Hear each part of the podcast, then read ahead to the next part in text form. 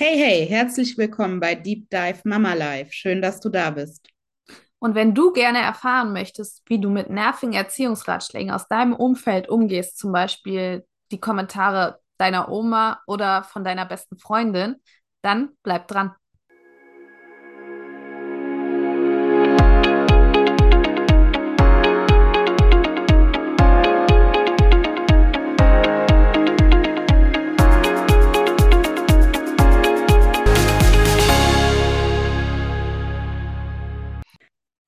Ja, in der vergangenen Folge, in unserer ersten richtigen Folge, Folge eins, ging es ja um die Mia, zweieinhalb, die andauernd Wutanfälle hat. Und ähm, das haben wir beleuchtet. Also wieso gibt es diese Wutanfälle? Was kann man machen? Und die Frage hatte aber noch eine Ebene. Und zwar hat die Mutter geschildert, dass die Oma von Mia, die ab und zu auf die Kleine aufpasst, ja, da schon so gelegentlich ein paar Seitenhiebe gibt und sagt, ja, ihr solltet eigentlich mal härter durchgreifen. Ne? Und ähm, ja, den Eltern von der Mia ist das aber gar nicht recht. Die wollen nicht härter durchgreifen, was wir natürlich begrüßen.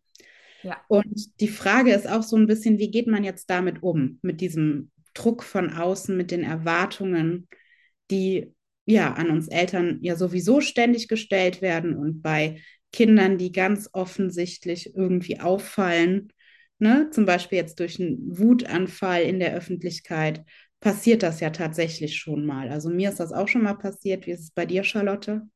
Ähm, ja, also diese Kommentare von ähm, Familienmitgliedern, die kenne ich natürlich. Mm, Ich hatte es jetzt noch nicht so, dass ich, äh, dass meine Tochter irgendwie einen Wutanfall in der Öffentlichkeit hatte und ich da dumme Kommentare bekommen habe. Äh, wahrscheinlich, weil es daran liegt, dass ich in dem Moment immer viel zu fokussiert auf sie bin, als dass die Leute sich trauen, quasi mich anzusprechen. Aber ich weiß natürlich aus ganz vielen Beratungen, dass das äh, auch durchaus passiert. Und es ist, es fängt ja nicht erst da an. Es fängt ja nicht erst bei den Wutanfällen in der Öffentlichkeit an, sondern es fängt ja schon äh, damit an, dass äh, Leute halt zum Beispiel einfach in den Kinderwagen greifen und die Kinder anfassen, was auch meiner Meinung nach jetzt sowieso wegen Corona, aber auch äh, vor schon massiv grenzüberschreitend war. Genau. Und das kenne ich natürlich auch. Auf jeden Fall. Nee, ich kenne das. Ich hatte einmal eine ganz unangenehme Situation. Also, wer es noch nicht mitbekommen hat, ich habe drei Jungs unter sechs und die sind manchmal tatsächlich lebhaft. Und wir waren, Wow. ja, krass, oder? Und wir waren einmal nachmittags in so einer Art Imbiss, auch noch draußen. Also, ne, ich würde mit meinen drei kleinen Jungs nicht abends zu irgendeiner Dinnerparty um 21 Uhr gehen. Ich weiß schon, ne, wo die Räume sind und wo nicht. Ja, Aber also nachmittags draußen bei einem Imbiss, finde ich, ist auch der Raum für kleine Kinder. Ne? Sollte er sein, ja. Wir haben eine Pommes gegessen und der Mittlere hatte sich über ein Feuerwehrbuch gefreut, was wir vorher in der Bücherei ausgeliehen hatten. Und der ist einfach, der hat eine laute Stimme und der hat gesagt, ja, Feuerwehr so. Und am Nebentisch ist so ein älterer Herr mit seiner Frau ausgeflippt. Hat gesagt, das gibt es doch nicht, kann man nicht mehr in Ruhe essen. Das sind die sogenannten Erziehungsberüchtigten hier die ihre Kinder nicht im Griff haben. Und wir waren richtig perplex. Und da saßen auch noch andere Familien. Die Frau hatte dann versucht, den Mann zu beruhigen. Ne? Und Mhm. mir tatsächlich so schon mal passiert, ja.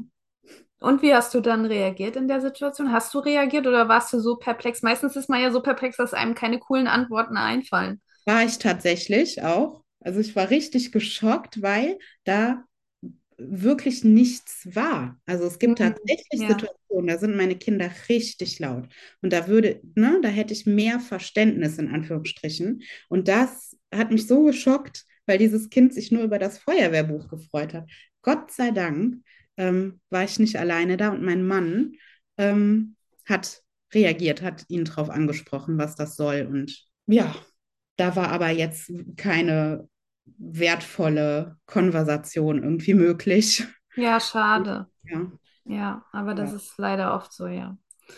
Ja, was kann man tun? Also, ich finde, man muss auf jeden Fall im Kopf haben, dass die Kinder nicht in der Lage sind, sich zu schützen. Das heißt, wir, es ist unsere Aufgabe als Eltern, wir müssen es übernehmen. Auch wenn jemand zum Beispiel die Kinder anfasst und wir haben ein schlechtes Gefühl dabei, dann bleib im Team deines Kindes und sag, stopp. bis Ja, hierhin und nicht weiter. Oder ich hatte mal eine Mutter in meinem Kinder besser verstehen Kurs in Hamm, die hat einfach die Leute zurückgefasst. Also wenn jemand äh, irgendwo fragt im Supermarkt, keine Ahnung, ihr Kind auf die Wange gestreichelt hat, hat sie halt zurückgestreichelt ins Gesicht von dieser Person. Das äh, ist, glaube ich, sehr, sehr wirkungsvoll, weil es den Leuten erstmal klar macht, wie äh, grenzüberschreitend ähm, ihr Verhalten überhaupt ist. Und aber natürlich ist es nicht für jedermann was. ja. Also Ich ich finde das auch ein bisschen weird, nicht. ehrlich gesagt, aber ich verstehe, was dahinter steht, ne? Und das macht das schon deutlich so. Ich glaube aber auch, es kommt gar nicht so viel drauf an, was können wir tun, ne? Oder wie können wir uns verhalten, klar auch, ne? Aber auch, was für eine Haltung haben wir dazu? Ne? Was für eine innere Haltung habe ich dazu, wie ich mein Kind erziehe und oder auch nicht erziehe und was ich mit meinem Kind tue, wie mein Kind ist. Und wenn man da gefestigt ist, ne?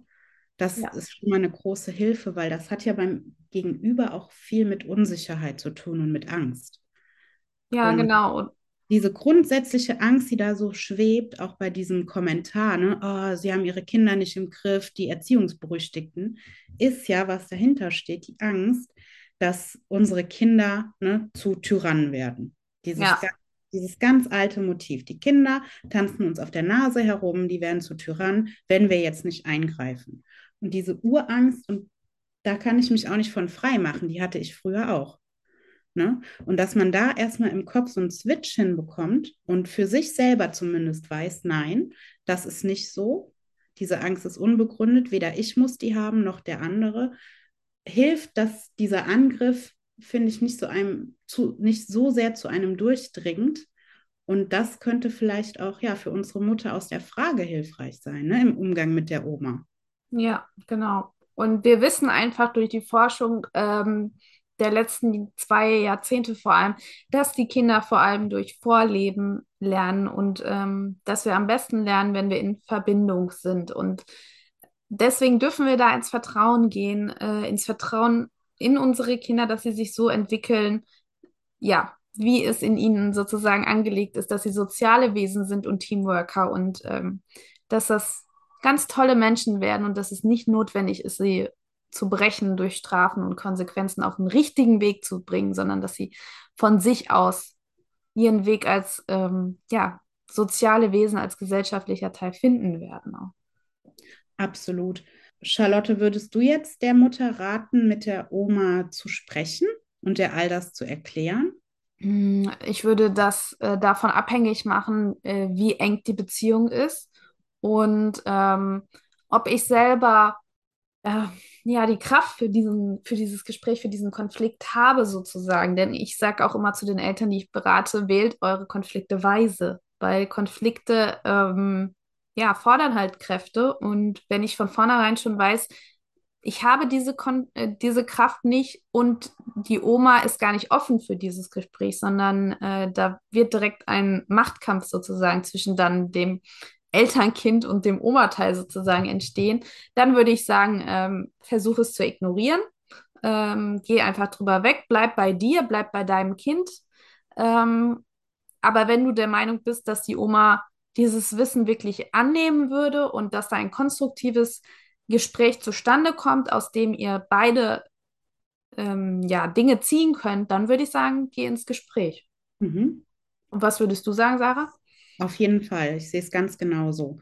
Ähm, ich versuche nochmal zusammenzufassen. Also wir müssen erstmal oder sollten erstmal ins Verständnis kommen, ne, was steht da eigentlich hinter, hinter diesen Vorwürfen. Und das ist meistens diese Urangst, ne, die Kontrolle zu verlieren oder dass das Kind zum Tyrannen wird oder so etwas. Und wenn wir das verstanden haben, können wir eine Haltung entwickeln dazu. Wir können unser Kind schützen und wir können, wie du sagst, unsere Konflikte weise wählen und dann überlegen in der jeweiligen Situation. Ist es sinnvoll zu erläutern, was ich tue, in die Rechtfertigung zu gehen, oder ist es eben sinnvoll, meine Kraft vielleicht anders einzusetzen? Genau. Super. Ja, vielen Dank, Charlotte. Und ähm, ich freue mich schon auf die nächste Folge. Ja, Vielleicht habt ihr ja noch eine Frage an uns, dann bitte als Kommentar hier unter die Folge oder privat an unsere Insta-Accounts.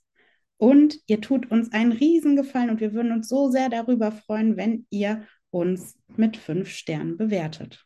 Genau, damit wir noch mehr Eltern erreichen können, die vielleicht auch auf dem Weg von der Erziehung zur Beziehung sind. Unsere Instagram-Accounts verlinken wir euch unten im Text und wir freuen uns darauf, euch nächste Woche wiederzuhören. Ciao.